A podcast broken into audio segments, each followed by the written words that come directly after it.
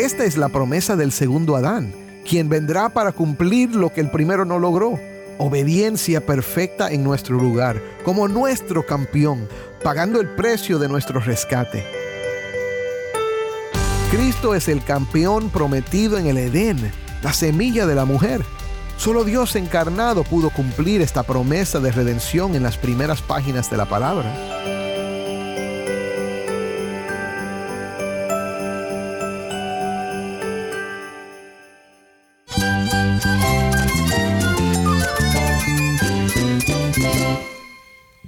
Cristo es mi todo. Cristo es el Rey del universo, es quien guía nuestras vidas. Él es grande y amoroso. Él es real. Solamente Jesucristo es nuestro Señor y Salvador.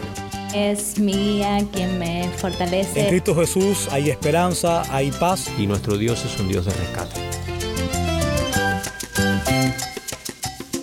Estás escuchando el faro de redención. Cristo desde toda la Biblia, para toda Cuba y para todo el mundo.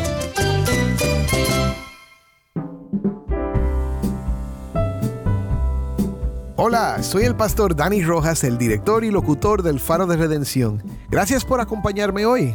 Estamos en una serie que hemos titulado Una promesa navideña. Vamos a seguir meditando en los nombres del Mesías en Isaías capítulo 9. El nombre que vamos a considerar hoy es Dios poderoso. Este anuncio de un poderoso niño Dios seguramente habría sorprendido a los oyentes originales. Les invito a reflexionar sobre lo que implica que este Mesías, este Cristo prometido, sea verdaderamente Dios y al mismo tiempo verdaderamente humano. Si tienes una Biblia, busca Isaías 9 y quédate conmigo para ver a Cristo en su palabra.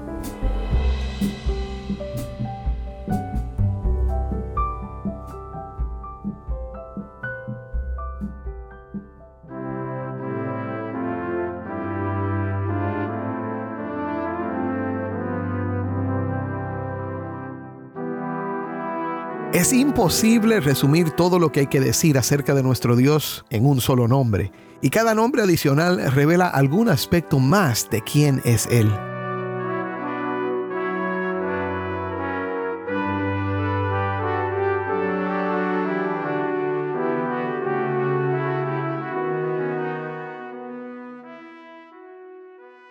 Esta semana estamos viendo un texto que contiene cuatro nombres del niño nacido en Belén.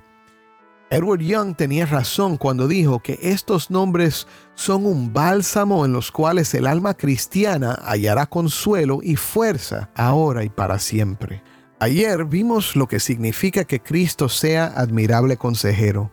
Él es quien nos revela a Dios y su plan para redimirnos y lo hace con el cariño de un amigo. Él es el gran profeta que declara la palabra de Dios, que nos trae el consuelo del Evangelio. Vamos a ver hoy un nombre más, un nombre que dice muchísimo acerca de este niño acostado en el pesebre de Belén. No solo es admirable consejero, sino que también es el Dios poderoso.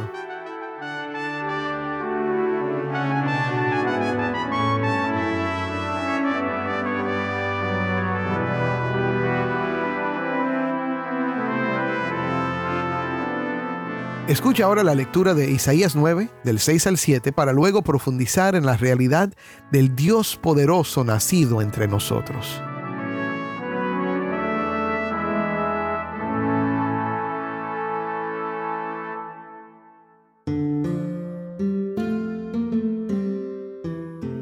Porque un niño nos ha nacido, un hijo nos ha sido dado, y la soberanía reposará sobre sus hombros y se llamará su nombre admirable consejero, Dios poderoso, Padre eterno, príncipe de paz.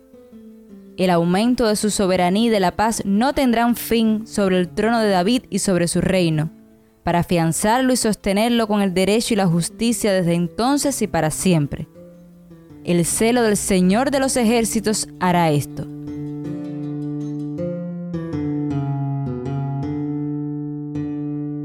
Gracias, Me.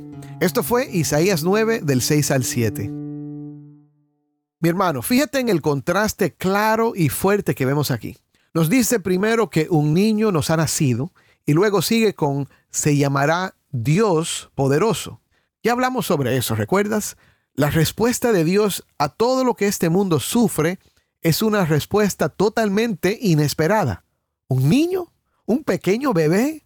Pero este bebé no es un bebé cualquiera.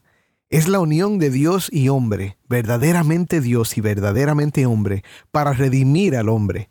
Solo así pudo hacerlo. Edward Young observa en su comentario algo muy interesante sobre este nombre de Dios. En hebreo, el Gibor. Dice Young que Gibor simplemente significa héroe. Y podemos conectar estas palabras en una de dos maneras. Puede ser traducida como un Dios heroico o un héroe divino es decir, un héroe cuya mayor característica es que Él es Dios. Entonces, por ejemplo, el Mesías es, si seguimos el segundo, un consejero asombroso y un héroe divino. Esto me fascina y realmente nos invita a reflexionar sobre qué vino este niño a hacer cuando traducimos las palabras de esta forma.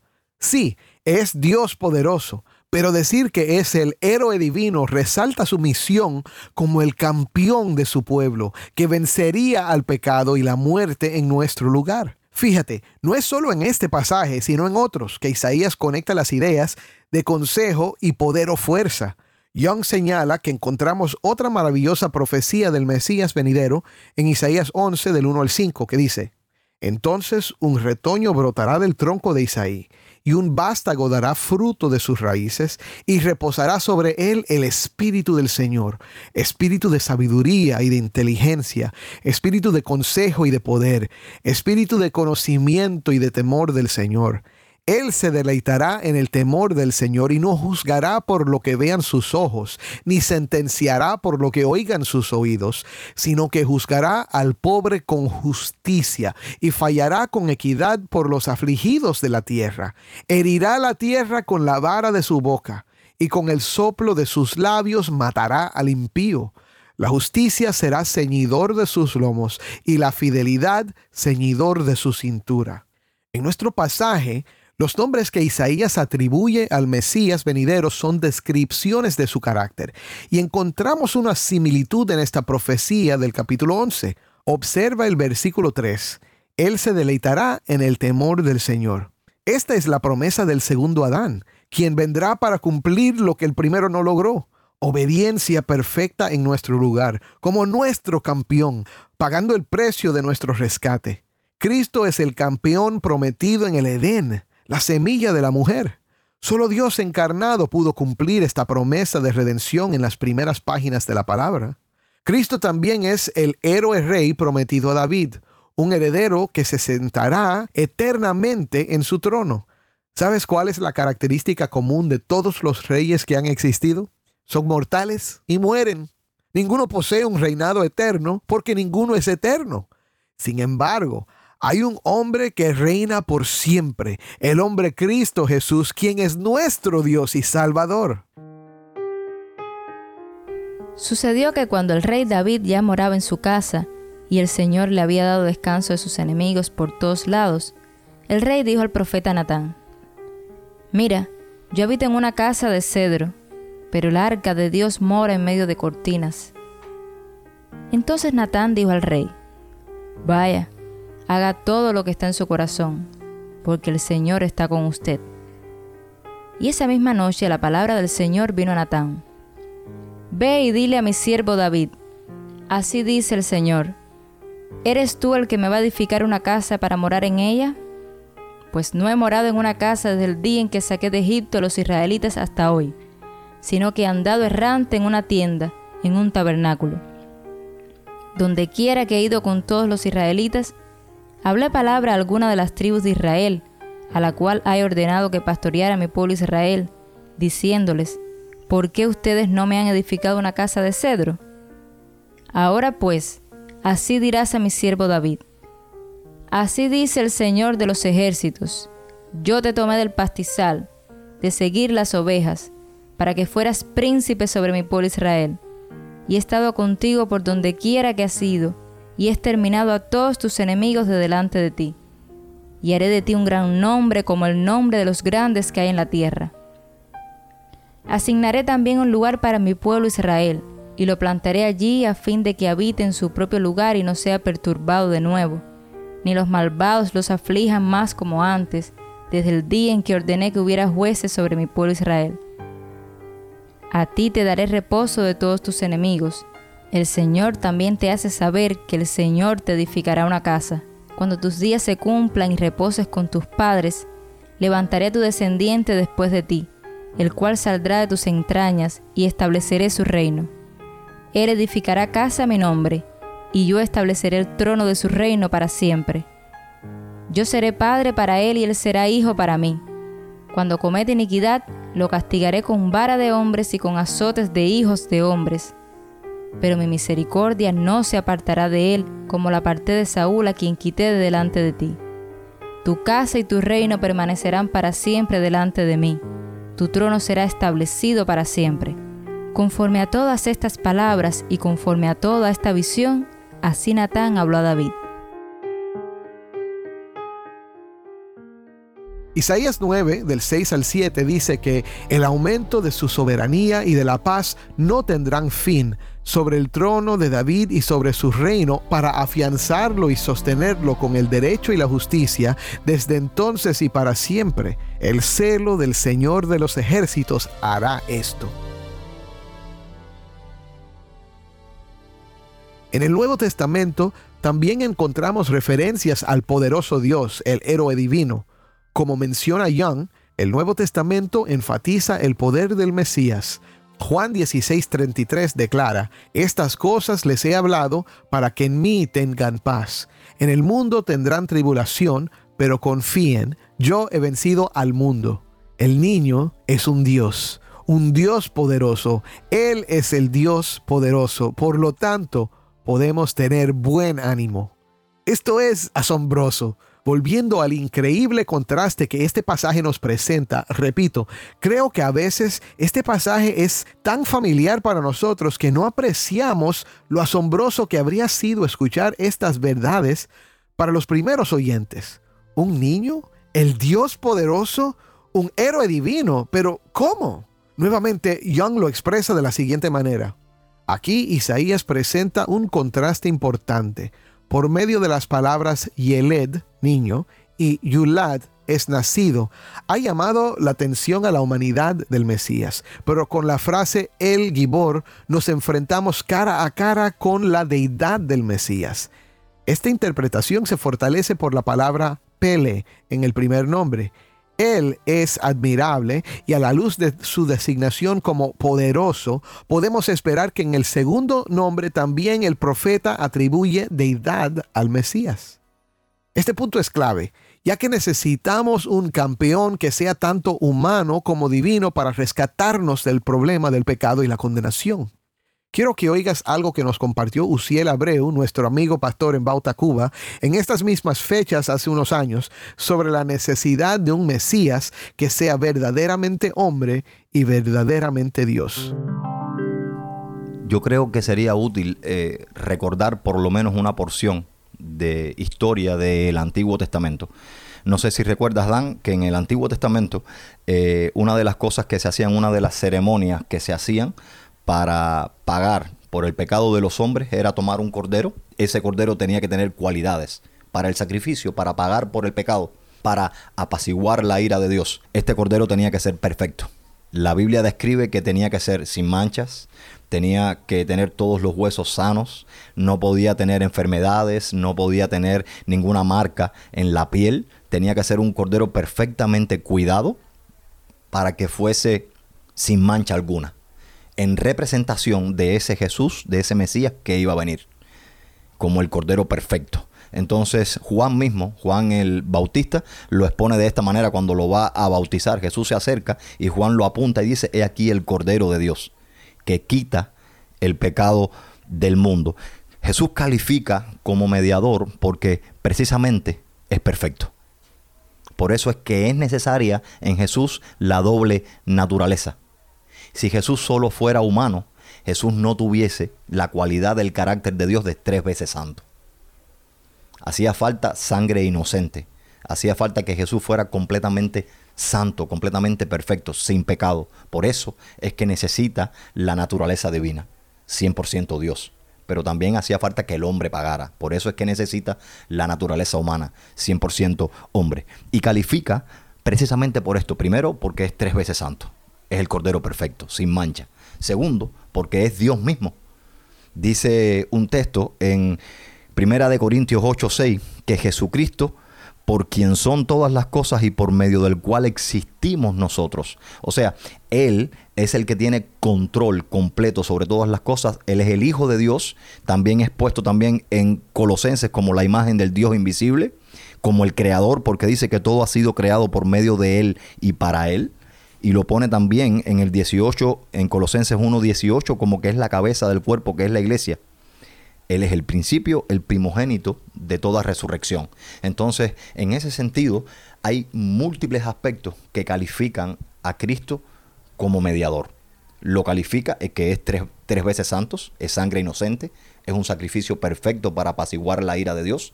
Lo califica no solo que es este sacrificio perfecto, sino que es ser humano, es 100% hombre también. Entonces un hombre cayó, un hombre tiene que pagar. Por eso Cristo se hizo hombre y también lo, lo, califica que es Dios mismo. Es un ser perfecto, completamente íntegro y por eso le da toda la calificación para mediar entre Dios y el hombre. Una excelente explicación por parte del pastor Uciel sobre la importancia de lo que Isaías destaca aquí, la doble naturaleza de Cristo nuestro Redentor. Y no solo fue crucial en aquel entonces, sino también hoy mismo este niño que creció y fue crucificado por nosotros sigue siendo el mediador perfecto entre Dios y los seres humanos. La mediación de Cristo entre Dios y los hombres para que los hombres tuvieran ya eh, la oportunidad de ser salvos no fue, no está en pasado, sino que es en presente.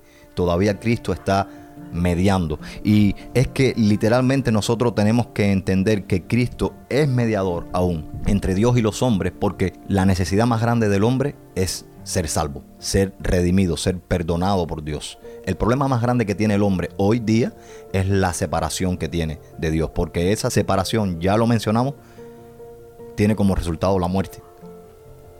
La paga del pecado es muerte, separación de Dios y una eternidad en el infierno y la solución a esa, digamos, a ese problema fundamental del hombre, aunque muchas personas crean que el hombre tiene otros problemas, este es el problema ciertamente fundamental del hombre, la muerte, el pecado, cuya paga es la muerte. Y si entendemos bien eso, entendemos entonces que Cristo es ese mediador porque su obra fue completa y perfecta para suplir esa solución. Colosenses 1.13, 18 dice, porque Él nos libró del dominio de las tinieblas y nos trasladó al reino de su Hijo amado. Ahora, en ese Hijo amado, en Cristo, dice, en quien tenemos redención, el perdón de pecados. Entonces nosotros tenemos que entender que Cristo nos ha dado redención, nos ha dado el perdón de pecados. Por su obra, por su muerte en la cruz, nos ha, digamos, llenado de ese perdón de Dios. Él cargó el castigo por nosotros, pagó por nosotros. El texto de Primera de Timoteo 2, 5 y 6 lo explica mucho mejor. Dice de esta manera, porque hay un solo Dios y también un solo mediador entre Dios y los hombres. Cristo Jesús, hombre. Y mira lo que dice ahora Adán, quien se dio a sí mismo en rescate por todos. Es cierto, aunque Edward Young no estuvo presente, sus palabras parecen resonar con la enseñanza de Ociel. Y concluyo con sus palabras. Con esta verdad revelada, nuestros corazones pueden deleitarse, porque aquel que nació como el Dios poderoso puede salvar a quienes ponen su confianza en Él.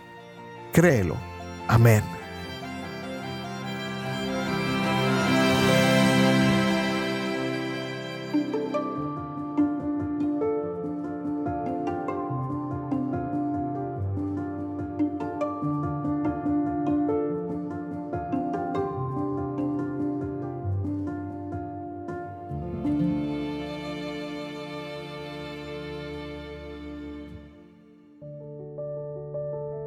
Juntos para terminar.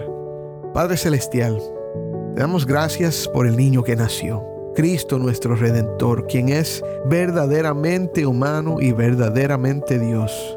redimiéndonos de nuestros pecados. Él es el campeón divino que luchó y ganó la victoria en nuestro lugar. Ayúdanos a nunca perder el asombro que sentimos por Él, por Cristo nuestro buen Jesús. En su nombre oramos. Amén.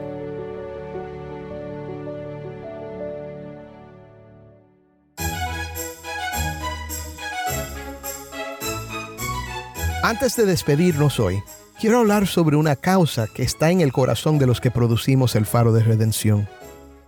Tenemos la misión de empoderar al pueblo cubano con las enseñanzas de la Biblia, brindándoles fortaleza, consuelo y sentido de propósito. Tu apoyo es crucial para esta misión. Al invertir, estás extendiendo una mano de compasión a una nación sedienta de comprensión espiritual. Cada inversión nos permite crear contenido que resuena profundamente, ayudándonos a tocar vidas y transformar comunidades. Mientras navegamos juntos en este viaje, te invito a ser parte de algo que trasciende fronteras. Visita nuestro sitio web, elfaroderedención.org, y realiza una inversión que refleje esperanza, unidad y fe. Tu participación importa más de lo que te puedes imaginar. Gracias por ser un catalizador del cambio y por ayudarnos a llevar el Evangelio a Cuba. Continuemos esta increíble aventura de difundir la luz de Cristo desde toda la Biblia, para toda Cuba y para todo el mundo.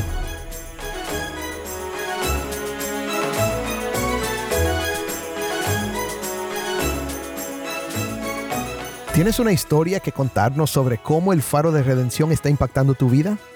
Mándanos un correo electrónico a ministerio arroba Y no olvides buscar el perfil del Faro de Redención en Facebook, Instagram y Twitter, donde encontrarás diariamente más recursos para animarte en tu fe.